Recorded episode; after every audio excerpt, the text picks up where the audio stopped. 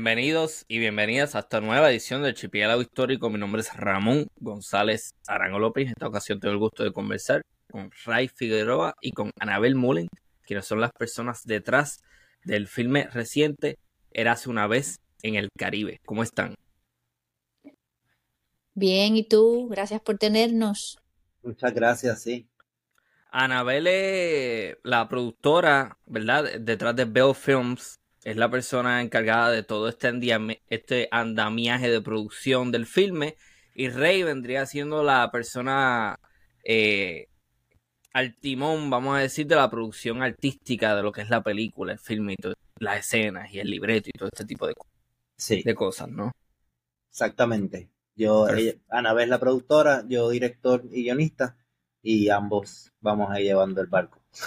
Ok, ¿Cómo, ¿cómo empezó todo esto? ¿De dónde salió la idea? ¿Alguien se te acercó, Rey, o fuiste tú mismo el que dijo, me gustaría hacer una película en donde hay un jíbaro machetero cortando gente por ahí? Eh, la segunda, me gustaría hacer una idea de un jíbaro machetero cortando gente ahí. O sea, sí, yo, estaba... Eh, yo estaba viviendo, viví mucho tiempo fuera de Puerto Rico, estaba viviendo en Guatemala y este, cuando estaba, estuve, estuve mucho tiempo allá, estuve, estuve más de una década eh, trabajando ya en cine, en una casa productora que se llama Casa Comal, Festival uh un montón de cosas. Entonces, cuando ya yo estaba viendo que era el momento de, como que ir a regreso a Puerto Rico, pues lo eh, pensé en, que tenía que debería tener un proyecto, ir allá con algo, ¿no? Como algo con que hacer, algo que fuese como que el motor de, mi, de, mi existencia allá. Entonces, este, de ahí entonces empecé a, a, trabajar esta, esta película en donde pues quería hacer algo eh, nuestro, o sea, boricua, pero a la misma vez con la clase inspirado en las cosas que a mí me gustan, los cine, el cine que a mí me gusta. yo soy fanático del cine samurai, de las películas japonesas, de los animes, de, todo, de todo ese flow, de las películas de, vaqueros, de duelos, cosas así. Entonces, este, pues, eh, pues fue, fue agarrar entonces ese concepto de, ese tipo de película con, con, esta cosa histórica que, me tripea, ¿no? Que me tripea la, imagen del, del jíbaro y el machete y, nosotros como desde pequeño todo el mundo de Puerto Rico pues nació con un machete en la casa. Es algo que es que tenemos mucha gente del Caribe y diferentes lugares. Entonces, todos de niños cuando no estaban los viejos mirando, uno agarraba ese machete y hacía cha, cha, cha, ¿entiendes? Como, entonces, ese, ese flow del machete como una, espada realmente es algo que lo tenemos todos desde, desde, que somos chamaquitos. Entonces, creo que también eso ha sido lo que, lo que muchas veces cuando uno le cuenta, cuando a yo le contábamos a, a gente la, sobre la película, enseguida, ah, eh, ah, oh, eso está buenísimo. Porque yo creo que llega a ese, a ese momento de, cuando estábamos en el patio de la abuela y no había nadie mirando y teníamos el machete y empezamos a cortar matas de plátano como si fueran eh, guerreros, ¿me entiendes? Mm. Este, sabemos que es un filme y es una historia ficticia, pero claramente hay algún tipo de investigación histórica en el fondo qué cosas son basadas en la realidad y qué cosas son ficticias en el filme.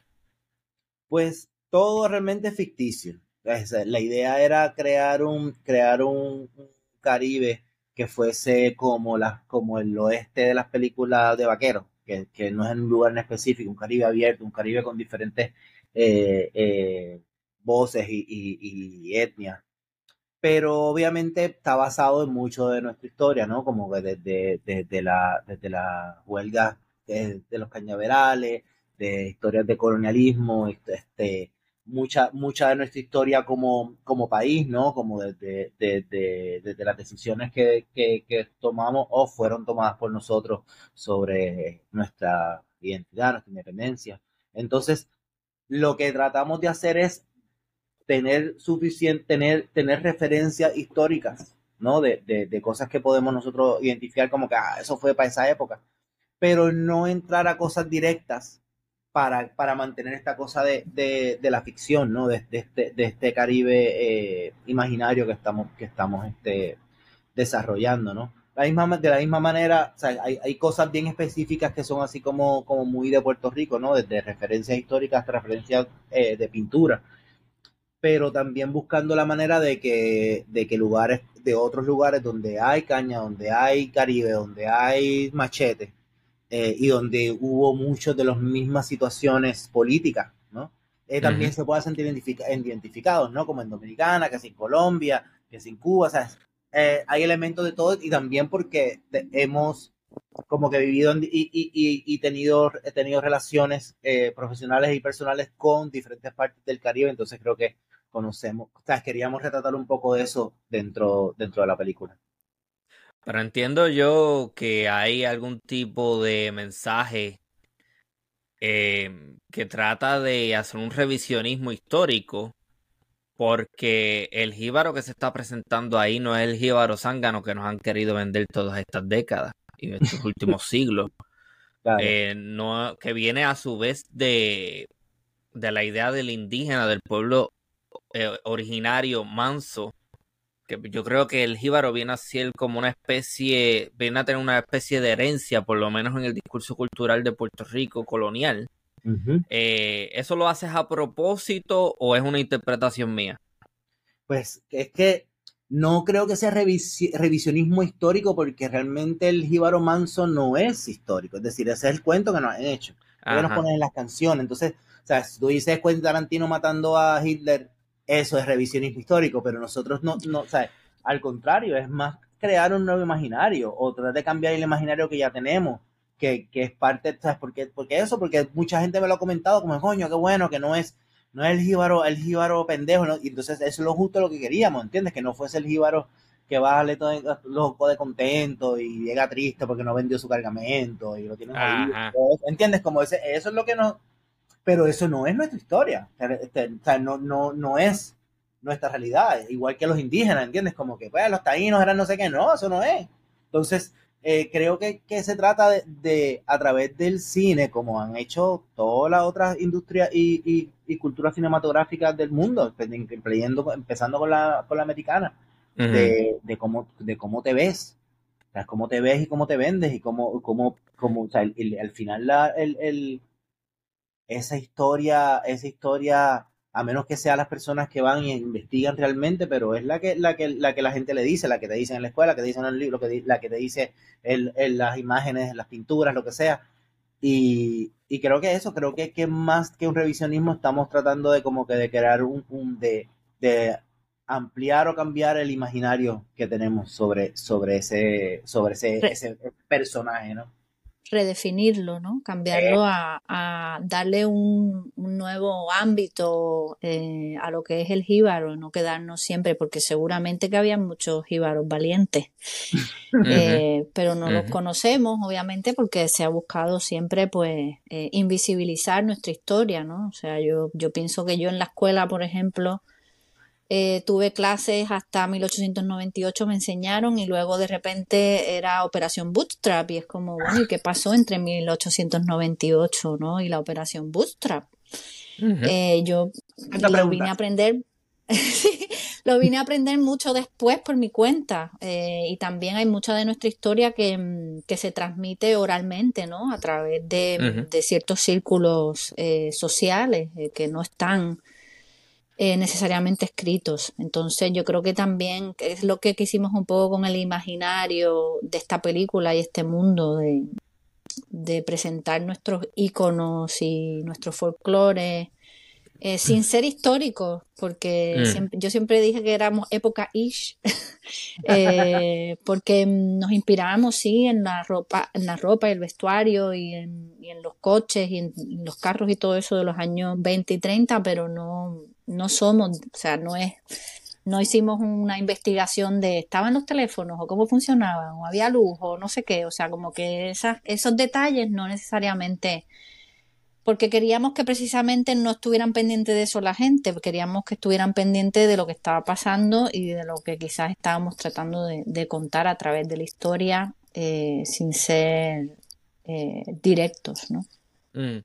Pero yo estoy, yo estoy de acuerdo con ustedes, pero sin embargo clarifico que sigue siendo revisionismo histórico en el sentido de que el discurso oficialista te sigue vendiendo la idea del jíbaro zángano. Mm. Entonces, revisionismo viene siendo revisar esos discursos para ver, ok, vamos a, vamos a ir otra vez a la fuente, vamos a ir otra vez a la historia, a ver qué fue lo que realmente ocurrió. O sea, que en el sentido de que mientras esto no sea el jíbaro oficializado, esto seguirá siendo un revisionismo, Que obviamente el, ideal es que sepamos, tanto los puertorriqueños como los demás caribeños, que nuestra gente siempre ha sido gente que ha entrado en conflicto con el colonialismo y el imperialismo y que no necesariamente se han dejado doblegar a través del tiempo, pues eso es otra cosa.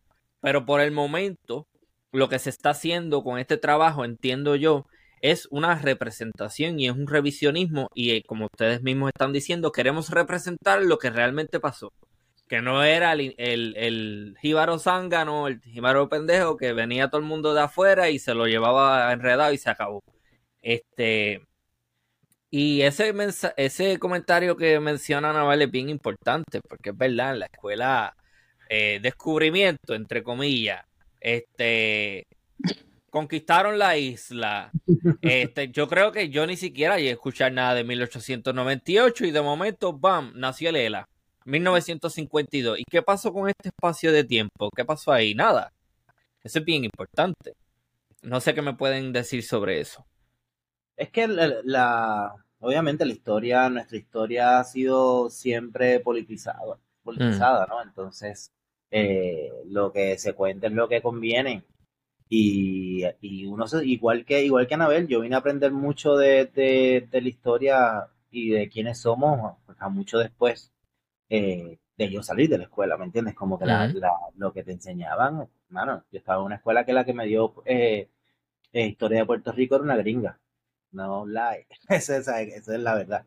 Y este, y, y nada, y creo que, creo que, que que sí, que, que es bien bonito cuando, cuando uno empieza a descubrir cosas sobre su país, sobre su historia. ¡Ah, eso fue así, ah, en serio, pero los no hicieron eso. Ah, lo, eh, entonces, este, por eso, por ejemplo, en, en, el cine nacional, los documentales es una de, de, las cosas que mejor le van en la sala.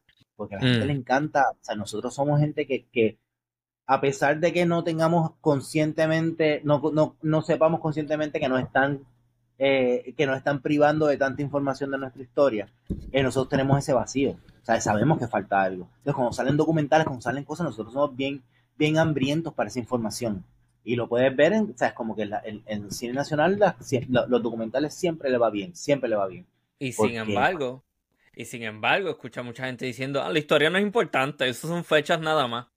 Pero los ves, los ves peleando a cada rato y los ves volviéndose locos con películas y documentales que son importantes. Sí, ves que, es que tú sabes, es difícil, es difícil, o sea, a una persona que la querían a golpe es difícil que no entienda, que no entienda, que no, que no hable el lenguaje de la violencia. Nosotros no, nos criaron con esta, con estas eh, eh, ignorancias y con, con estas estos vacíos de información, entonces como que puedes decir, ah, no, no sé qué, eso no importa, eso es lo que nos dicen que, que digamos, ¿no? Como, pero pero una vez es, y lo miras eh, con ahora la gente viendo viendo Érase, que a pesar de que no es una, cosa histórica, es una cosa que sí les llega a, un, a ese lado, a ese vacío, como que, bueno, esta época siempre los cuentos que saben son de la llamarada y la carreta, eh, Lamento Borincano y, y, los cuentos de los abuelos, ¿me entiendes? Que decían, no, yo me acuerdo ese tiempo, no sé qué. Entonces, este, yo creo que e, es, si, si, somos, si, somos, si somos gente que, que que tenemos muchas ganas de conocernos. Tenemos muchas ganas de mm. conocernos. Pero pues no nos han presentado muchas veces. Cuando tenemos que conocernos, no nos presentan. es un excelente punto. Y a través de este podcast, yo he tenido muchas conversaciones con gente de diferentes países de Latinoamérica. Y estoy viendo que hay una tendencia a los cuestionamientos de, la herencia. En México, por ejemplo, se están dando unos, unos unas batallas bastante interesantes. Yo los estoy mirando de lejitos, pero sé que están peleando. Hay unas dinámicas de cómo nosotros vamos a contar lo que llaman la narrativa de, la, de la conquista. Hay incluso quien llega más lejos y decir, no, no hubo conquista. Pero hay otros que te dicen, sí, hubo conquista y duró varios siglos. Que ese es en el caso de México particular. Y también entra la dinámica del hispanismo también. Eh, hay que, que, hay extremos y hay que tener mucho cuidado con los extremos porque hay mm. gente que te va a hablar de la leyenda negra, por ejemplo, que te va a decir, no, los españoles eran malos, vinieron, torturaron, mataron. Y sí hubo aparte de eso, pero la historia debe ser un poquito más balanceada porque aquí todo el mundo hizo algo. Y, y, si volvemos al caso de México, nos vamos a dar cuenta de que parte de la del éxito del conquistador que fue Hernán Cortés se debe a que logró unificar otros pueblos originarios que estaban en contra de los mexicas. O sea, que esto es mucho más complejo. Bueno, no sé si, sí, pero no sé si le daría tanto crédito como decir que estaban unificando pueblos y todo eso, ¿no? Ya no, yo, yo, no estoy diciendo eso. Donde, ¿sabes? No, no, por eso digo que, ¿sabes?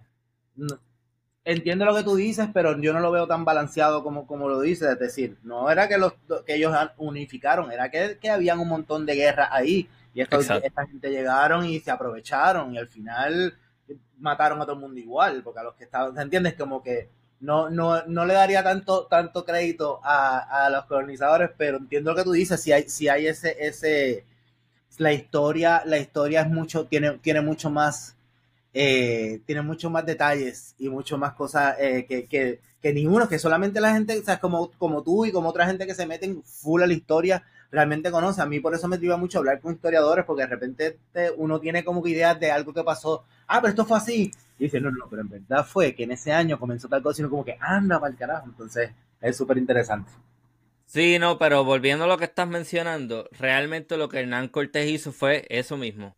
Él aprovechó esas diferencias que habían en lo que hoy en día es México entre diferentes pueblos originarios y las explotó para entonces él eventualmente convertirse en la fuerza hegemónica. Mm. Pero claramente esto es muchísimo más complejo que venir a decir, por ejemplo, que los españoles vinieron a matar a todo el mundo y a exterminar a todo el mundo. O sea, hay que tener un balance a la hora de contar estas historias. Sí, Pero no lo que, a ver, lo que hizo Hernán Cortés es muy parecido a lo que hizo los, hicieron los americanos en Puerto Rico. Era, vamos a crear mm. entonces el Estado Libre Asociado para que nunca se puedan poner de acuerdo sobre una cosa en específico y estén siempre completamente divididos los puertorriqueños sobre lo que quieran en tres partes y nunca va a haber una mayoría. Mm. No, no, definitivamente. Y hay conquistas, sí. Claro, claro. Pero yo lo que, lo que estoy haciendo es el, siguiente comentario. Tenemos que atrevernos a mirar al pasado y mirarlo por lo que es, aunque sea doloroso, porque la realidad en muchas ocasiones va a doler. Y, y yo creo que hay mucha gente que lamentablemente comete el error de mirar el pasado buscando justificación o buscando una confirmación de lo que ellos ya creen. Mm. Mm, y eso es un gran problema también porque sucede también que hay mucha gente que endiosa o idealiza el pasado de los pueblos originarios en las Américas. Y sabemos que al final del día eran gente con sus problemas. Eh, o sea que eh, a eso es lo que quiero llegar, porque hay mucha idealización de un pasado idílico y, qué sé yo, sucede mucho que, que, hay extremos en donde o los españoles son sumamente buenos o son sumamente malos, pero no se ven las aristas, los grises y los diferentes conflictos que tuvieron lugar a través del tiempo. Este, pero antes de ir a la parte técnica, Anabel, me gustaría preguntarle a Rey, ¿cuál fue la influencia más directa? ¿De dónde sacaste inspiración más directa a la hora de escribir el libreto de Eras una vez en el Caribe? Eh, mano, creo que, creo que obviamente las, este, las películas, las películas samurai viejas fue como una de mis primeras inspiraciones, como que querer hacer algo dentro de ese género. O sea, no hacer, no hacer una película que fuera un homenaje a ese género, como de repente, ah, esto es como si fuera una película, sí, quería hacer una película que fuese de ese género. ¿No? Como que, que, tuviese, que tuviese la narrativa, tuviese las cosas que sucedían y todo eso, fuese, fuesen jugando dentro de, dentro de ese, de ese, de ese género que es chambara, ¿no? Que le dicen en Japón en chambara, que es lo que conocemos como las películas de época eh, samurai. Y, y de ahí también la otra inspiración era, yo como yo me había ido, llevaba ya mucho tiempo fuera de Puerto Rico, ¿no? Como me llevaba más, casi, bueno, fueron 12 más, 15, 7 años, una cosa así. Entonces, este, también era eso, inspirarme, inspirándome de, de, de, lo que me había llevado yo y todo lo que había conocido de, o sea, hay una cosa bien, bien, bien, bien divertida y bien poderosa que es que cuando uno, cuando uno se va del país, obviamente tú que estás allá lo sabes y a ver que está en España también, cuando uno sale, ya no está viviendo en Puerto Rico, es que uno empieza a entender un montón de cosas, cuando lo empiezas a mirar desde, desde oh, afuera. Y en el caso mío, yo como estuve viviendo en Latinoamérica, pues tú vives en Estados Unidos y pues a gente le importa tres carajos, ¿me entiendes? Como no te van a preguntar, bueno, bueno, también por Puerto Rico, así como ellos te van a preguntar eh, cómo están los vuelos que vamos para allá, ¿me entiendes? No, pero yo estaba en, y de repente en, estudiando en Cuba, y donde había gente de Brasil, gente de Colombia, gente de Japón, gente de África, gente de Perú, de Guatemala, y que te preguntan y te dicen, bueno, háblame, ¿cómo es esa onda? ¿Ya ustedes son gringos o qué? Entonces, te le toca a uno convertirse el embajador o embajadora de su país porque tienes que estar dando explicaciones, contando historias, está haciendo que la gente entienda por qué estamos no o, lo que sea, ¿no? Y hasta cómo te comportas, ¿me entiendes? Como que si bebes mucho, dices, oye, esos puertorriqueños beben mucho. Si no bebes, ah, yo pensaba que esos puertorriqueños eran, no sé. Entonces de repente tú eres todos, todos los puertorriqueños. Un referente. Y, claro, y es, pero entonces eso te hace querer conocer más, porque no hay nada peor que te pregunten, mira, ¿y por qué tal cosa? Y tú te quedes como que, pues yo no sé de verdad. ¿Entiendes? Entonces uno se pone a averiguar más, a, a, me vuelven a agarrar esa pregunta y no puedo contestarla. Entonces, este, creo que, eh, creo que ese, todo ese proceso de todo ese tiempo de, de, de, realimentándome cosas de Puerto Rico que de repente cuando estaba en Puerto Rico no me alimentaba o me alimentaban, eh, pues también fue una parte de la inspiración que para, para escribir la historia. Me pasa mucho lo mismo que a ti. En Estados Unidos yo estoy acostumbrado a decirle a todo el mundo, mira, es una colonia de los Estados Unidos. Simple y se acabó. Y tengo esas conversaciones y soy bien honesto, soy bien rajatabla, como decimos en Puerto Rico, porque yo creo que también hay que concientizar a la gente más allá de los límites territoriales de Puerto Rico sobre la situación política del país. Claro. Es bien importante. Y, cuando te encuentras con gente que sí sabe su historia, es decir, cuando encuentras a alguien de Colombia que te puede decir que no, pues es que en este año no sé qué, no sé qué, o alguien de Dominicana que dice, no, ¿qué cobarde. Entonces, cuando te preguntan, porque tú no dices, es una colonita, ajá, te dicen, ajá, elabora. Es decir, ¿y cómo llegaron ustedes a eso? Entonces, ya entrar a todo ese proceso es lo que hace que pues, uno se ahí le metas a la historia. Sí, y eso vuelve al comentario que dice que es doloroso y, hay que ser un honesto con uno mismo a la hora de decir eso, porque yo te podría decir, es la isla del encanto, es Puerto Rico, no, no, no, no, no, yo te voy a decir lo que es.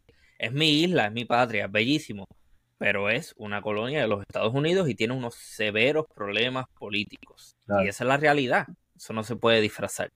Este, Anabel, ¿qué perspectiva tienes sobre Puerto Rico desde España? Em, pues acá no se habla mucho de Puerto Rico y me pasa también igual que, que a ti en Estados Unidos, ¿no? Y cuando Ray estuvo fuera también, que directamente pues hay que decir somos una colonia de Estados Unidos, eh, pero no, no hay como mucha conciencia de que fuimos colonia de España también por muchos años. Eh, es una cosa que he tenido que explicar muchas veces cuando he estado hablando sobre esta película precisamente con distribuidores, agentes de ventas, posibles coproductores, ¿no? De que, mira, mm, la realidad es que mm, Puerto Rico comparte mucho con España porque fuimos colonia de España por eh, varios siglos y aunque ahora, y ahora somos colonia de Estados Unidos, pues mm, gracias a ustedes. Em, ahí hay una deuda, ¿no? En mi opinión, de parte de España con los puertorriqueños que no, que no están siendo conscientes los españoles sobre, sobre repagarla, ¿no? Eh, que bueno, por eso también hay leyes de nacionalización de los puertorriqueños en España y ese tipo de cosas lo hacen como una algún tipo de retribución por, por los años de coloniaje, pero aún así hay mucha, mucha ignorancia, de todas maneras. Hay más conciencia, yo creo, que en Estados Unidos, pero igual hay mucha ignorancia sobre Puerto Rico. Eh, ya que estás allí, ¿no? Este, a mí me da la impresión de que hay un, vamos a decir, un recrudecimiento de un nacionalismo ciego que pinta el pasado español como ideal y perfecto. ¿Confirmas o no estás de acuerdo con ese comentario? Sí, eso lleva pasando ya un tiempo, ¿no? Eh, con el partido político de Vox. Eh, y bueno, no sé si han visto las noticias que tanto ayer como antes de ayer hubo unas protestas en contra de la amnistía a los presos catalanes y, y bueno, yo no me yo no entro mucho en los detalles porque me deprimo te soy sincera pero me mantengo al tanto de lo que está pasando, o sea, no, no, me gusta tampoco vivir en la ignorancia y sí que me importa mucho lo que, lo que está pasando, ¿no? Eh, y mi esposo es un súper buff de esos temas, o sea, que ya lo que, lo que no, me, no leo yo en las noticias me lo, me lo rellena él, ¿verdad?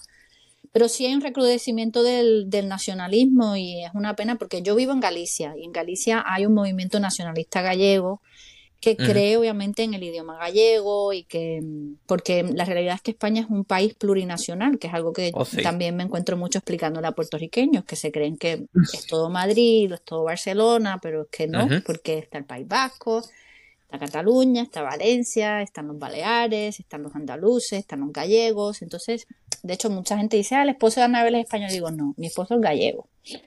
Eh, y hay una diferencia, ¿no? Porque mi esposo es nacionalista gallego y por eso yo creo que tengo mucha conciencia, ¿no? Sobre estos temas.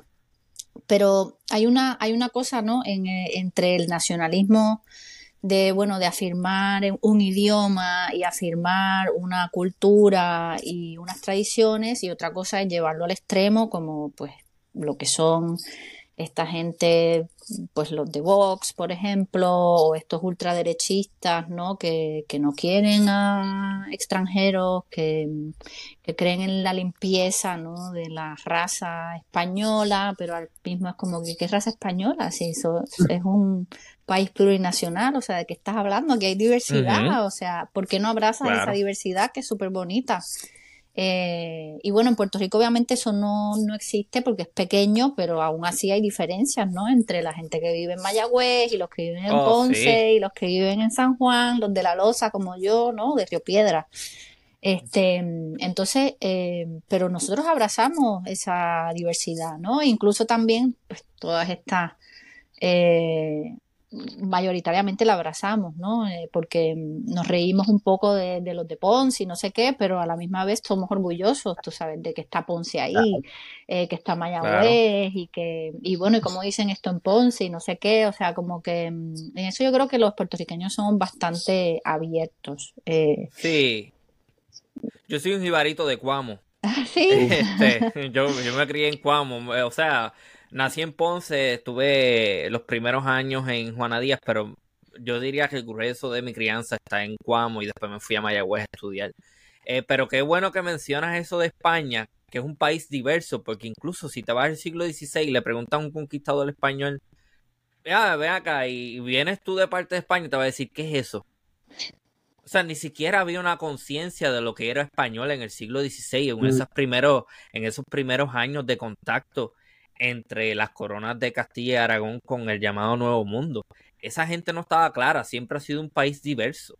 Sí. Eh, que qué bueno que mencionas eso, porque es así. Cuando se habla de España, pues, ¿de qué, me, ¿de qué España me estás hablando? Porque, volvemos, si le preguntas a un, qué sé yo, Hernán Cortés, Francisco Pizarro, le hablas de España, no va a saber ni qué diablo es eso en ese tiempo histórico. Esa gente lo que su realidad es que ellos vienen de, un determinada, de una determinada región, de un país que se, eventualmente se va a convertir en España y están buscando riquezas y favores del rey. Eso es todo. Este, pero sí, a la hora de producir este, esta película, Anabel, ¿cuál fue el reto más grande?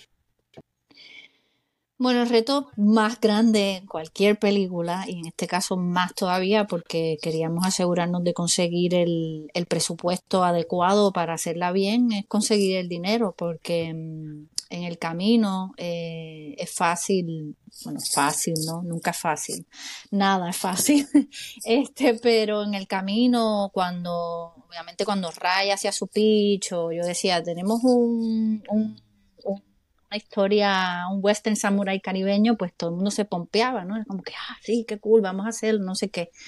Pero al final, em, lo más duro, ¿no? Es poner billete sobre el billete. Em, y también lo más duro en producción en general, porque em, tienes que, tienes que ir y presentarte a mucha gente y mucha gente te va a decir que no les importa o que no les interesa de qué va la película, especialmente la gente de dinero, ¿no? Lo que les importa es, pues, mm, cuánto dinero necesitas, cuándo me lo vas a devolver y qué por ciento voy a ganar por encima de eso, ¿no? A ellos les da igual quién está detrás de la película y no sé qué, o sea, sí que puede ser que te cruces con alguien que mm, le interese conocer actores y todo eso, pero, o que mm, crea, ¿no? En la película. Pero lo, lo cuesta arriba es, pues eso, llegar a ese sino del dinero y, y que además, pues sea una persona que, que sí que le importe, ¿no? Eso, eso es el ideal. Eh, pero no siempre es así, ¿no? Pues, y nosotros los productores, pues como que somos ese mm, traductor, ¿no? Entre el director, que es todo lo creativo y toda la pompiadera de las referencias y de mm, este imaginario y no sé qué, y este otro lado, ¿no? Del negocio de, de, de bueno, mm, you know, money, money, money, money. Entonces, pues a nosotros estamos como el jamón del sándwich en el medio entre estos dos intereses, ¿no? Que, que hay que buscar que caminemos todos en el, en el mismo camino. O sea, yo creo que ese fue, en realidad ese fue el mayor reto. Una vez ya teníamos el dinero, era como todo lo demás ya lo sabíamos hacer, o sea, lo habíamos hecho antes Ray ha, dirigido eh, muchísimas cosas y ha escrito muchísimas cosas. Este, yo he producido muchísimas películas en Puerto Rico, con poco dinero, con mucho dinero, o sea, y ya eh, una vez haces una producción, pues ya vas, ¿no? Vas adquiriendo experiencia y vas sabiendo, obviamente cada producción es diferente, es un mundo. Eh, y no necesariamente se parecen, pero sí comparten ¿no? ciertos elementos básicos. O sea, necesitas un director de fotografía, necesitas una diseñadora de producción, necesitas un equipo, ¿no? Eh, aunque en cada uno pues lo vas diseñando de acuerdo a, las necesidades de la historia. Y esta, y esta fue una peli que requirió mucho, mucho, mucha aportación técnica y de talento. Y bueno, tenemos muchísimos actores, extras, eh, muchísimo crew, muchísima gente que trabajó en la película. Y, y por suerte pues tuvimos también mucha gente, mucha de esa gente que se apuntó al proyecto pues querían estar en el proyecto y quieren el proyecto y son apasionados sobre el proyecto. Entonces eso es como es un plus y, es el ideal, pero no, no siempre se consigue. ¿Cuál ha sido la acogida hasta el momento de la película en Puerto Rico? Yo hemos tenido muchísimo em, eh, engagement, ¿no? Eh, lo que le llaman los de marketing engagement, en el sentido de que cada cosa que posteamos nueva sobre el proyecto, em, la gente la, devora. Es un proyecto que genera mucha curiosidad y mucho interés. Hoy obviamente empezamos nuestra quinta semana en cines. Y creemos que vamos a seguir pues varias semanas más, o sea que eso ha sido súper positivo. Em, y sí, ¿no? Ha sido, ha sido muy buena la acogida. La realidad es que mm, la, mayoría de las críticas han sido muy buenas. Eh, mucha gente se ha pompeado y, y, y, y, la gente sigue hablando de la película y, y bueno, este, yo creo que también hasta mm, hay cosas, por ejemplo, cuando publicamos la foto del velorio, que eso pues explotó en mm. las redes y sigue, y sigue gente compartiéndolo y también ha habido gente que como que, ni sabían lo que es eso y lo buscaron que yo eso lo veo como súper positivo, es como, madre mía, si alguien no conoce el velorio, por favor, o si no saben quién es Francisco Yer, que lo conozcan por nuestra película, mínimo, o sea, porque mm, de verdad es una obra de arte eh, espectacular y, bueno, Francisco es que lo, necesitan conocer, o sea, es como parte de nuestra historia de, arte súper importante. Este, o sea que, mm, o sea que sí, o sea, ha sido todo, todo muy bueno, en verdad, y yo sé que, mm, que va a ser una peli que va a tener muchísimo, muchísima repercusión, eh, tanto ahora como a lo largo del tiempo. O sea, yo creo que en realidad va a ser algo timeless, ¿no? Para, para nuestro cine. Aparte de que la idea haya sido buena, ¿no? Como has mencionado que estabas pompeada porque eh, era un, un, western en el Caribe y todo ese tipo de cosas. ¿Qué fue lo que específicamente te hizo decir yo voy a producir esa película? Bueno, eh, primero que nada, le tomó varios años de rogarle a Ray, así que no fue como que automático que me tocó producir. Y yo, por mi parte, o sea, yo siempre fui fan de, mm, del género, ¿no? O sea, como que las de miedo no me encantan tanto, ni las de zombies, pero me encantan la acción, las brujas, eh, los zombies, no, los zombies no, la, la, iba a decir los vampiros, perdón, los vampiros. Este, y también, pues siempre me, me gustaban, pues, sabes, las películas de los samuráis, los westerns y todo, esa, todo ese tipo de, de cine, ¿no? Era algo que, que, siempre me gustó y de hecho cuando yo empecé en cine, mi primera película en la cual participé como productora era una película de acción, porque eso era lo que yo estaba buscando y lo que yo quería, lo que yo quería hacer. Y, y bueno, alguien me habló alguna vez de Ray, bueno, su hermana, déjame especificar que fue su hermana, que trabajaba conmigo en esa primera productora y me decía, yo tengo un hermano y mi hermano tiene una idea de una película de un jíbaro samurái y no sé qué. Y yo, pues, ok. Entonces cuando finalmente conocí a Ray era como que, mándame el guion, yo quiero leerlo, yo quiero estar, no sé qué, ta, ta, ta. Y bueno, tomó un tiempito convencerlo. Em, y luego, obviamente, eh, el, proceso normal de una productora es que lees el guion y luego te reúnes y hablas y no sé qué. Y yo leí el guion y dije, esto, está espectacular, esto, esto hay que hacerlo, pero hay que hacerlo bien. O sea, siempre, siempre nos decíamos eso, hay que hacerlo, pero no lo vamos a hacer así como que guerrilla, porque no va a quedar bien, hay que hacerlo bien, con los recursos necesarios. ok, entiendo, entiendo. Eh, Ray, me habías mencionado que te encanta Sword of Doom. ¿Esa es tu película favorita o es una de las... No, película favorita no es no hay, no hay tal cosa porque son muchas películas, pero del género, del género eh, chambara viejo, mi película favorita, o sea, japonesa de esa época, mi película favorita es esa, es Soul of Doom. Ok, entiendo. Esa fue una de nuestras referencias. De hecho, hay eh, uno de los uno de los villanos, uno de los villanos de la película, eh, pues esa fue su referencia, le di como, leí esa película como que tú mira esta película, que esta es la que habla de tu personaje. Ah, qué bien. Eh, a la hora de, de las escenas de, de lucha, por así decirlo, eh, ¿quién fue la persona que diseñó esas batallas? Pues mira, había unas batallas que, que, pues el lugar y, algunas de las de la, intensidad y todo esto estaba ya lo ya estaba descrito cuando, pero cada una de esas batallas la agarra eh, eh Raúl Alcocer. Primero, primero nosotros, todos los actores y el crew, y muchos del crew, eh, nos metimos a coger clases con Carlos Ciorro del Coco Ballet, eh, a coger clases de, machete, de pelada de machete. No sé si, si has conocido este, los Coco Ballet, si no, creo que serían unos, yo creo que los deberías, si los puedes contactar, serán unos invitados espectaculares para dame, el, contacto, claro que sí. Por supuesto, Carlos es, pues él, eh, eh, junto con Melissa, ¿no? Con su, con su compañera, eh, nos estuvimos entrenando, entrenando con machetes, tan, tan, los, actores como Héctor Aníbal, que está viviendo en Dominicana, lo hacía por Zoom en su casa con un palo de escoba. este, hasta entonces, pero, pero eso fue todo el proceso para que todos nosotros los actores y, y la gente que estuviésemos familiarizados eh, físicamente con, con, las pelas de machete. Así entonces llega Raúl Alcocer, que gran, gran, gran maestro de stunts y de, y de coreografías de acción y de que ha trabajado con, un montón de un montón de los grandes, eh, junto con su equipo, que incluye a Leo Castro, que, que, además de ser también uno de nuestros coordinadores de, de los efectos, es uno de nuestros actores también. Eh, y junto con ellos, eh, ellos empezamos entonces a trabajar esta, estas coreografías. Ya era, era básicamente, y con los actores obviamente, porque, porque todo el que estaba participando en la, en la, en la pelea, pues estaba metido ahí. Entonces hablábamos, veíamos, entonces ya Raúl se iba con su corillo y pam, pim, pim, y empezamos a jugar. Empezaban y me mandaban videos, mira qué te parece por aquí, qué te parece por acá. Y unas cosas maravillosas, entonces porque Raúl tiene, Raúl tiene una, un, el espacio que tiene es como si fuera un lugar de juegos para adultos, es así como que tiene eh, cosas para que tú te caigan armas diferentes, donde treparte, es una cosa súper, súper cool.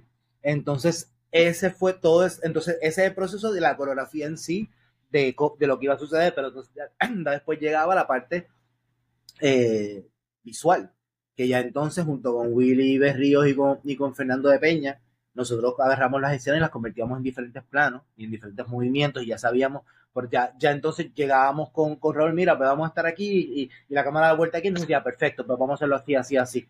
Entonces ya, y de ahí, de esa planificación, pues entonces llegaba ya al proceso de, de la grabación, que era ahí donde, la, lo que decía Anabel, la cosa del, del, tiempo y del dinero nos afectaba, porque al ser, al ser una película que tiene escenas de acción, pero no es una película de acción, porque una película de acción, lo, el, lo más importante es la acción. Entonces tú puedes tener gente hablando, ah, pues eso hablar rapidito, pero las partes de acción vamos a hacerla con dos días o tres días, ¿no? Pero nuestra película no es una película que tiene acción, pero la parte dramática es de igual importancia. Entonces, no podíamos chapucear una por dejar la otra. Entonces teníamos que hacer las partes dramáticas y de las conversaciones y entonces nos tocaba hacer las partes de acción, pero con mucho menos tiempo del que, del que necesitaríamos, ¿no? Realmente. Y, y pues siempre, siempre, fue una situación de que estábamos en contra el tiempo para cuando, pero, para, para cuando hacíamos la escena de acción, pero por suerte, como teníamos toda esta parte de planificación, pues podíamos manejarlo muchísimo, muchísimo mejor que si hubiésemos ido, bueno, pues vamos a ver cómo hacemos esto, tú dale un cantazo y yo lo grabo aquí. O sea, es como eh, todo, ese, todo ese proceso de planificación que tuvimos eh, ayudó a que pues cuando llegábamos al, al, set pues pudimos bregar con las limitaciones del tiempo, que, que, fue el gran obstáculo. Esa era la palabra que estaba buscando, coreografía. Perfecto. Eh. Sí, ahí está. Este, yo creo que esto es una pregunta que quizás pueda ser un poco simple, pero qué sé yo, quizás tienes una contestación. Eh, ¿Tienes una escena favorita del filme? Wow, bueno, yo no, bueno, por lo menos yo, voy a decir yo primero, después Anabel te dice. yo tengo varios, lo que pasa es que a mí, a mí hay, muchas, muchas que me gustan, ¿no? Pero hay muchas que no, no es que sean favoritas, pero son momentos que digo, ay, qué, bien, qué lindo quedó ese momento. Ahí, por ejemplo, hay un momento que hay una, una, una conversación entre, entre el personaje de Isinet y el personaje de Kishat y Kinaburgos, que están como en un baño. Tienen una conversación mientras una bebe vino y a mí esa, escena siempre me, me, encanta. La veo y, y, no solamente eso, pero porque es una escena que costó, es una escena que nos costó mucho, porque esa escena, eh, por nosotros tener que hacer esa escena, nos atrasamos una noche y perdimos un día de la pelea del fanguito. Pero yo miro esa escena y digo, ¿sabes que valió la pena? Porque la escena está hermosa, las dos, las cosas que se dicen, ¿sabes? Como entonces eh, la iluminación y el, y, el recordarme, ¿no? Eso, que, cómo fue que lo hicimos, lo hicimos con, con la presión del tiempo y la presión del, del, sol que iba a salir, porque ya eran como las 4 de 5 de la mañana. Este, y siempre me ha gustado mucho cómo, cómo quedó, pero toda, hay toda la, la, parte de, hay una huelga al principio, que toda la parte en blanco y negro, tenemos, tenemos unas partes en blanco y negro que son las que cuentan el pasado y el presente se cuenta en, en color. Y, y también hay toda una secuencia que es la historia de, de, Pura y cómo ella llega a ser quien es, ¿no? Y, con su papá, que, que es Fele Martínez, gran, gran actor eh, español, que para nosotros fue un, un honorazo tenerlo. Y él es el tipo más cool del mundo, pero yo lo miraba a ver así como que, ¡Ah! porque él no sé si tú, tú, has visto una película, yo, yo lo conozco, él salía en una película que se llama Tesis, una película española de los 90 que se llama Tesis él ya era chamaco, ¿no? Entonces yo también, él es, son uno, es una película que hace, la primera película de, de Amenábar, que la hace con, en la Escuela de Cine de Madrid, con los estudiantes y, y, pues, mano, que es una película que fue, que es un clásico de clásicos de, del cine español y el cine mundial. Entonces yo esa película la veo de chamaco y esa fue de las primeras películas que para mí me dijo, me hizo hacer como que, hey, eh, esto, se vale, yo puedo hacer una película sobre sobre unos chamacos que muestran un video de que matan gente en su escuela de cine, ¿me entiendes? Como, y, y, y tener a Fele tanto tiempo después que él tuvo, pues obviamente su gran carrera, ¿no? Pero yo siempre lo tenía en mi corazón como, como él y como él, y como, y como varias de esas películas, de, varias de sus películas de esa época. Y, para, y, y, y esas escenas con él, esa, eh, toda esa secuencia que tiene que ver con, con, con la historia de él y de, y de su hija y de Encarnación, también es de mis cosas favoritas. Obviamente todo lo demás de las peleas, la, la, pelea, hay una pelea en, que recreamos algo que como el fanguito, que fue un momento intenso e increíble en la película, lo bajamos bajo la lluvia, una cosa, y quedó súper bien. Pero, pero pues, realmente todas esas me, me, encantan, ¿no? Pero hay unas en específico que me digo como ay, qué bonita está, qué lindo quedó eso, qué, qué, qué, qué bonita está esa foto. Pero sí, fue un Excelente. ¿Qué dice? Anabel, ¿cuál Anabel, te tengo una pregunta directa. Eh, hasta ahora tengo entendido que la película solamente está en Puerto Rico. ¿Cuál es la logística? ¿Cómo va el proceso para que sea proyectada en otros lugares fuera de Puerto Rico? Bueno, eso es una pregunta de masterclass de distribución de cine, eh, que obviamente es un tema que no mucha gente en realidad eh, controla, ¿no? O sea, em, la distribución del cine por ventanas y por países y eso normalmente se hace, el ideal es tener un agente de ventas que mm, maneje y coordine todas las diferentes ventanas, ¿no? Las ventanas son pues cine, streaming, DVD, eh, um, pay on demand eh, y así, o sea, hay como, son como cinco o seis este, más luego están eh, por países, ¿no? Que sí, Estados Unidos, este, México, España, em, Vietnam, qué sé yo, o por regiones. Entonces, em, pues nosotros estamos en el proceso de dialogar con diferentes agentes de venta de diferentes partes del mundo para que representen la película y que se encarguen ellos entonces de llevar la película a lo que se llaman mercados de películas, que el más famoso y el más conocido es Cannes, eh, que se hace a la misma vez que ocurre el Festival de Cannes. Entonces, em, en ese mercado que ocurre en el sótano, de donde se ven las películas arriba, toda la alfombra roja y no sé qué, pues debajo de esas escaleras, tú entras por unas puertas y hay un salón de conferencias mm, gigante donde eh, hay muchos puestos de gente que se dedican a vender o a distribuir películas en diferentes partes del mundo y a diferentes ventanas. Entonces, pues estos agentes de venta lo que hacen es que van a esos mercados y eh, pues llegan a acuerdos con distribuidores o con canales o con streamings, etcétera, etcétera, etcétera, para venderles la película eh, y eso ellos lo adquieren y entonces se va, se va distribuyendo ¿no? en, diferentes en diferentes sitios. Nosotros obviamente nuestro ideal es que eh, la película esté disponible en algún streaming en Estados Unidos e internacionalmente para que todo aquel que quiera verla la pueda ver. Pero eh, pues yo soy mm, productora de cine, o sea, yo quiero que la gente vea la película en el cine, ese es mi ideal porque es una peli para verse en el cine, no es una peli para ver en un celular con todo el respeto, y obviamente habrá quien la tenga que ver ahí porque no le queda otro remedio, pero la realidad es que una, es una peli que se merece verla en la pantalla grande. Entonces, pues vamos a intentar, eh, si es posible, que por lo menos se vea en algunos cines, en, en algunas ciudades ¿no? Eh, principales en Estados Unidos, también porque hemos tenido muchísimo interés de, de la diáspora puertorriqueña em, en Nueva York, en Florida, en Texas, de Colorado, o sea, de muchas partes en Estados Unidos nos han escrito ¿cuándo la puedo ver en Estados Unidos? ¿Dónde la puedo ver? ¿Cómo la puedo ver? O sea, que de alguna manera u otra nosotros se la vamos a hacer llegar a, a, los puertorriqueños que están fuera de la isla y a todo, todos los demás que también quieren verla, porque obviamente yo también eh, viajo a mercados y conferencias y cosas aquí en España y en Europa y en Latinoamérica y hay mucha gente que también lo quiere ver, o sea, que le interesa, eh, qué sé yo, eh, yo me encontré recientemente a Carlos Lechuga, que es un director cubano amigo que está loco por verla, tú sabes.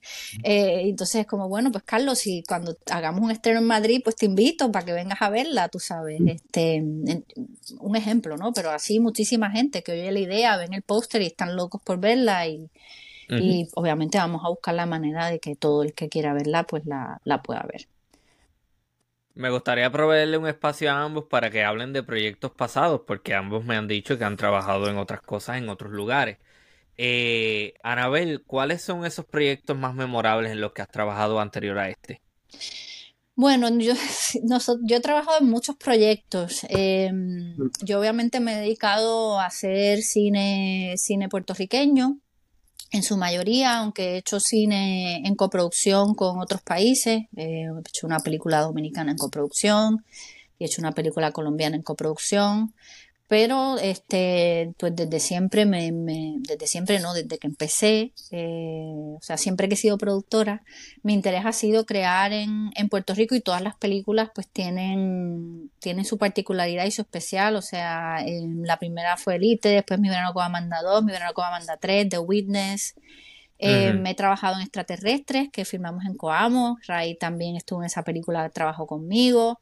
Em, eh, y después de extraterrestre, pues hemos, hemos grabado em, eh, El Antillano. Em, he participado en Mona Tesoro del Caribe de Sonia Fritz, eh, Faros de Puerto Rico, 15 Faros de Puerto Rico, ahora hoy sale Voces de Pasión en Fine Arts, em, El Antillano, súper importante saber sobre Betances, este es que no te puedo decir que, mm, obviamente, digo, no te puedo decir Pies en la Arena que salió en en abril de Gustavo Ramos, el Chata, o sea, e, es que todas, todas son especiales para mí, la verdad, o sea, como que todas tienen su razón de ser, todas todas tienen su mensaje, su importancia y, yo creo que todas son importantes porque hacemos tan poco cine en Puerto Rico en realidad nuestro, ¿no? Que, es súper importante cada una, cada una de ellas. Eh, pero obviamente Érase tiene un, un pedacito eh, de mi corazón porque al final sí que es la peli más ambiciosa puertorriqueña que he hecho y sí que creo que es em, de todas, ¿no? La, también en cierto parte, desde mi punto de vista, ¿no? Y de mi opinión, eh, hasta cierto punto la más política, eh, aunque, qué sé yo, yo hice de las colonies, ¿sabes? Pero, pero en cuanto a a, tema político, ¿no? En cuanto a la colonia, en cuanto al efecto social que quizás pueda tener entre, entre nosotros los puertorriqueños y así, pues yo creo que Eras es la, es la que más. Yo, toda, o sea, todo mi arte, todas mis películas, de una manera u otra, son políticas. Eh, hasta, hasta, la, hasta las comedias, hasta mi verano con Amanda, porque necesitamos la comedia para reírnos por la realidad en la que vivimos. O sea, eh, mucha gente dice, ala, las comedias de transfer, no sé qué, pues no tienen ningún tipo de consecuencia, pero hay que ver el contexto en el cual existen esas películas y por qué existen y por qué conectan con, la audiencia. Y es que, claro, o sea, como puertorriqueños necesitamos la comedia para sanar nuestros corazones y nuestras, nuestras almas. O sea, por la oh, realidad en la que vivimos es muy dura. Este, y escapar, ¿no? Entonces, eh, yo creo que eso, o sea, de verdad como que las joyas, todas son joyas, ¿no? Pero obviamente la, la, el diamante arriba, eh, en mi opinión, pues tiene que ser Érase. Érase una vez en el Caribe porque, bueno, por la, por la razón personal que te digo y porque sí que creo que, que bueno, que es la más ambiciosa que yo, que yo he hecho en Puerto Rico.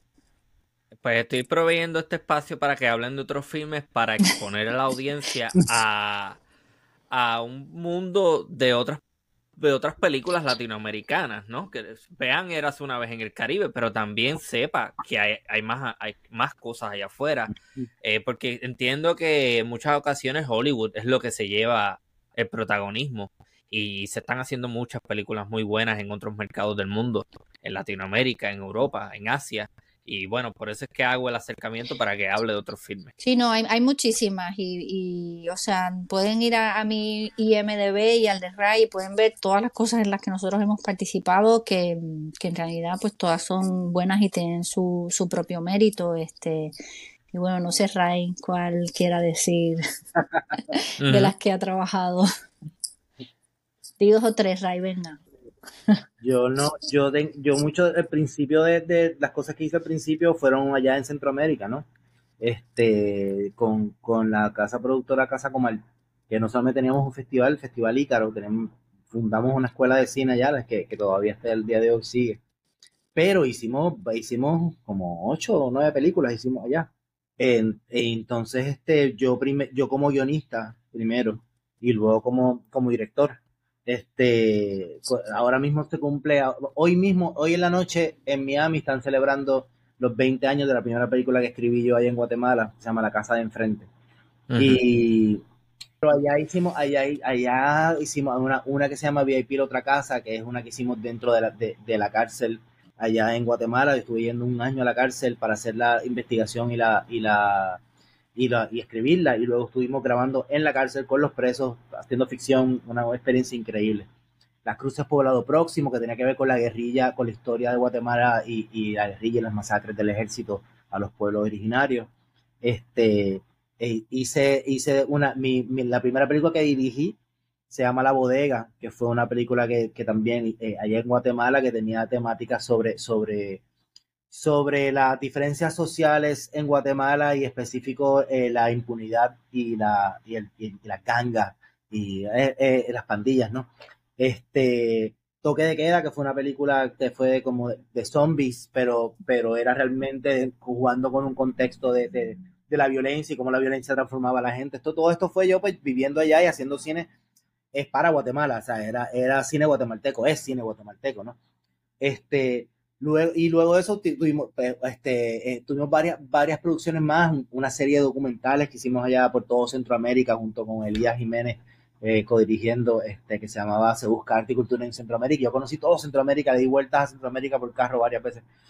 Eh, y cuando finalmente, cuando me mudo a Puerto Rico, empezó a trabajar en, en, rodajes como el de extraterrestre, como Antes que cante el gallo, ¿Quién eres tú? con Ari Maniel, yo haciendo de, de, de, de continuista, ¿no?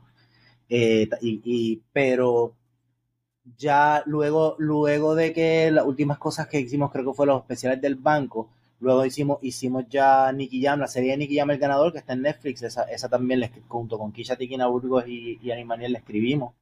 Eh, y luego hicimos una serie que se llama Bravas, eh, que salió en YouTube y ahora está creo que en VIX, que es una, una serie como de, de, unas chicas dentro del género urbano, súper super bonita. Eh, y, esa, y a esa fuimos, hicimos este guion, dirección. Mientras tanto, pues estuve trabajando en conjunto con Tito Román y Anabel en, en el, el, Antillano. Este, trabajé también con Freddy Marrero y con Tito Román para el, para el Filiberto, el guion también de, del documental de Filiberto, que, para mí esos dos documentales son de los dos mejores que tenemos. Eh, y bueno, real, realmente todo este tiempo que yo he estado acá, he estado, o sea, he metido la, me he metido la nariz en todas las cosas que puedo, porque si no estoy continuista, estoy asesor de guion, estoy, esa es como, pero, pero nosotros tenemos un interés de, de, de participar mucho, porque, mano, hay un, a, a, en los, en los, antes las generaciones antiguas del cine nacional, de nuestro cine puertorriqueño, había siempre esta, esta, esta, esta vibra de, de, de, de, competencia. De que si tú estás trabajando con no sé quién, pues tú, pues, ah, esta gente, pues vamos a ser la mejor nosotros, bla, bla, bla. No, si trabajas con ellos, no trabajan con nosotros. Ajá. Y la generación que ahora, que está ahora haciendo cine, como venimos muchos de, de, de o venimos de otros lugares, que estudiamos fuera, que entendemos otras cosas, es, hay como una, se hace una, hay una ayuda y una, y una camaradería, ¿no? Este, eh, mucho más, mucho más potente. Entonces, tenemos, yo, yo he participado, en, o sea, yo he sido este eh, continuista en cuando Anabel está dirigiendo, o cuando está Ari dirigiendo, o cuando está este Juliana Maite dirigiendo, este, pero sí, cuando nos tocó, cuando me tocó a mí dirigir, el equipo de, en mi equipo de, de rodaje, habían seis, siete directores más que estaban haciendo otros roles. Sí. O sea, el, el, director del Chata y de, y de Pies en la Arena, ¿me entiendes? Estaba haciendo location. Fue el location manager. Fue el location manager. O sea, la, la, persona que estaba haciendo el making of es Claudia Calderón, que es una gran directora borico, ¿entiendes? Como de, a Juliana Maite de, de, de continuidad, a Ari uh -huh. haciendo producción y, y segunda unidad, este Gabriel Cos editando. Entonces, eh, eh, es bien bonito uno, uno como que sentir eso y a la misma vez uno sentir la responsabilidad de, ¿sabes qué? Si tú vas a hacer una película y yo, yo voy a hacer una película, si, si tu película va bien, mi película va a ir bien. Porque si tu película sale primero y es buena, la gente la va a recibir, la va a recibir la mía con mucho cariño y con mucha expectativa. Si tu sí. película es mala, cuando toque la mía van a decir esto es una mierda igual que la otra. Entonces nos conviene, si tú me dices voy a hacer una película, más allá de la solidaridad de gremio y de humana que tenemos, me conviene sí. simplemente por el hecho de que me conviene que tu película sea buena, entonces yo quiero ayudarte, yo quiero que tu película sea buena, porque la victoria tuya es victoria mía también, y la derrota tuya es derrota mía. Porque mm. ya no es esa cosa de como que, ah, este es una mierda, pero este es el tipo. No, ahora estamos jugando ya para un equipo más grande. Entonces ya no se trata sobre quién es, o la o, la, o él la, la, persona, ¿me entiendes? Ahora se trata de una industria, porque como tú ves los otros países, no son una persona, son un montón de gente y son industrias y son poderes y son fuerzas cinematográficas, entonces nosotros tenemos que crear la nuestra también. Uh -huh, excelente. Eh, bueno, Anabel, yo tengo eh, unas cosas escritas y, y, a ambos me gustaría hablar con ustedes en algún futuro porque yo tengo unas ideas para unos documentales y, y, incluso hasta un cortometraje. El año que viene espero estar publicando un libro con unos microcuentos y, una, y unos textos bien interesantes que a mí me interesaría. Oye, yo sé, yo sé que esto es difícil, pero yo soy un tipo fajón, así que Muy vamos bien. para adelante. Qué bien. Ah, y, y, hay paciencia, que eso es importante. Está, esto no es de un día para otro, estamos sí. claros. Este, pero un comentario que quiero hacer, quizás ya el momento se fue para hacerlo, ya no tiene tanta importancia y no es tan relevante, pero lo quiero hacer porque lo recordé menciona lo del esposo gallego y lo del nacionalismo gallego y eso me hace pensar y recordar una conferencia que yo vi de una historiadora gallega y mi madre cuando esa mujer empieza a decir unos disparates ella dice en un momento dado dice, los españoles llegamos al Caribe y los pusimos a trabajar y como eran vagos. Y yo, pero señora, ¿cómo es esto de cómo usted... No es historiadora, esto, donde tú fuiste No, esto es pura propaganda. ¿A dónde tú fuiste a coger ese taller? Porque eso es... no, yo no fui a... Yo no fui a coger... Yo vi una conferencia, está en YouTube. Ah. No, yo estoy... Es una. Estoy de acuerdo. Sí, estoy de acuerdo, pero es una, es una conferencia en una fundación de historia importante en España. Y yo la escucho hablando y yo, diablo, espérate, esta mujer de verdad acaba de decir que los españoles llegaron al Caribe y pusieron a trabajar a los indios. Es una forma tan conveniente de decir las cosas que es como que, wow, este, es pura propaganda y eso es bien preocupante. Este... sigue, mano, eso hasta el día de hoy, pregunta, ¿sabes? Mira, mira, mira Israel y Palestina y mira cómo Mira cómo, se, cómo cuentan las cosas los dos lados y tú dices, anda, para el carajo. Sea, es increíble. Sí. Anabel iba a decir algo. No, que, o sea, la realidad es que en o sea, Francisco Franco es de Ferrol, Galicia. Eh, o sea, que en Galicia hay mucho, mucho de, muchas personas de derecha también del Partido Popular, ¿no? Y hay mucha gente buenísima, pero hay gente también que desafortunadamente pues no tienen sus ideas muy eh, correctas eh, o no están muy adecuadas a, lo que en realidad no eh, es y, y, también pues sabes es un, es un comentario muy racista y discriminatorio en mi, en mi opinión no oh, porque es la el cliché no el como le el tópico del, del caribeño vago que es un poco un poco también en parte lo que lo que también hay que derribar, ¿no? No solo, no solo en, en, España, sino que en Estados Unidos también, porque hay ese, ese pensamiento, ¿no?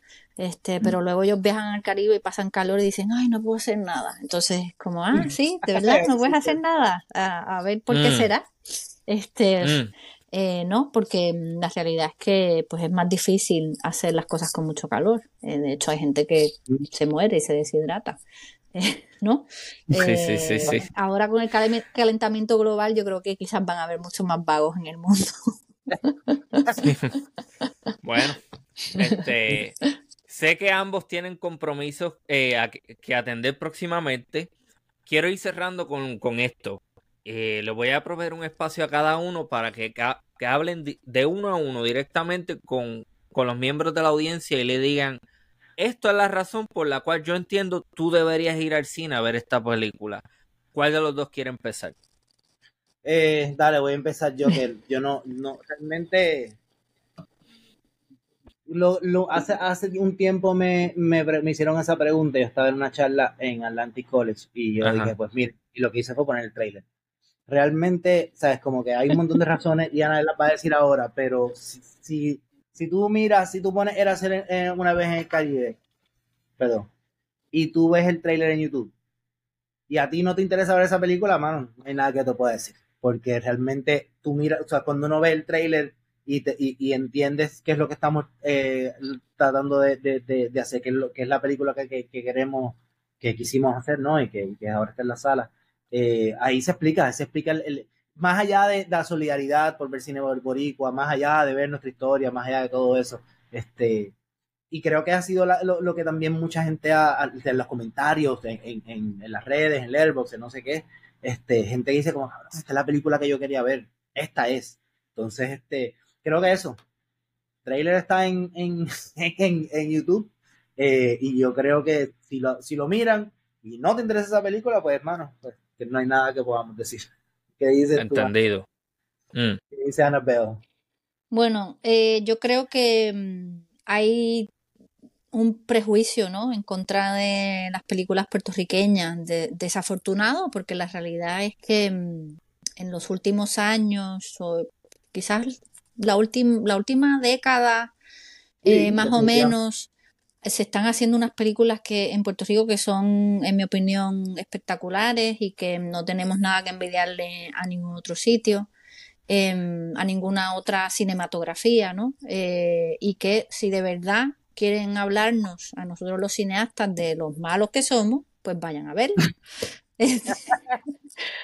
Porque Porque es que yo me he encontrado en muchas situaciones donde me dicen, ay, es que los puertorriqueños, las películas son malas y no sé qué. Yo siempre uso el mismo ejemplo y, ¿sabes cuál fue la última película que viste? Me dicen, pues la de Toño Bicicleta. Y yo, pero es que la de Toño Bicicleta es de los años 90. O sea, ¿sabes? Todas las películas que se han hecho desde los años 90, ve a ver una. Y si vas a ver una, pues ahora mismo está Eras una vez en el Caribe, en los cines, y se ve espectacular en la pantalla grande. Es una peli que yo creo que mm, tiene muchas sorpresas, ¿no? Tiene muchas, muchos elementos que le pueden gustar a diferentes personas, o sea, hay elementos, eh, iconos culturales, eh, del folclore, música, eh, que bueno, Ray dijo su, su, escena favorita, para mí las escenas favoritas son las de la música, a mí me encanta la música diegética que hay en la película, la nana del principio y el final em, el Baquiné, ¿no? El velorio de Francisco Yer, que tiene una canción de por sí,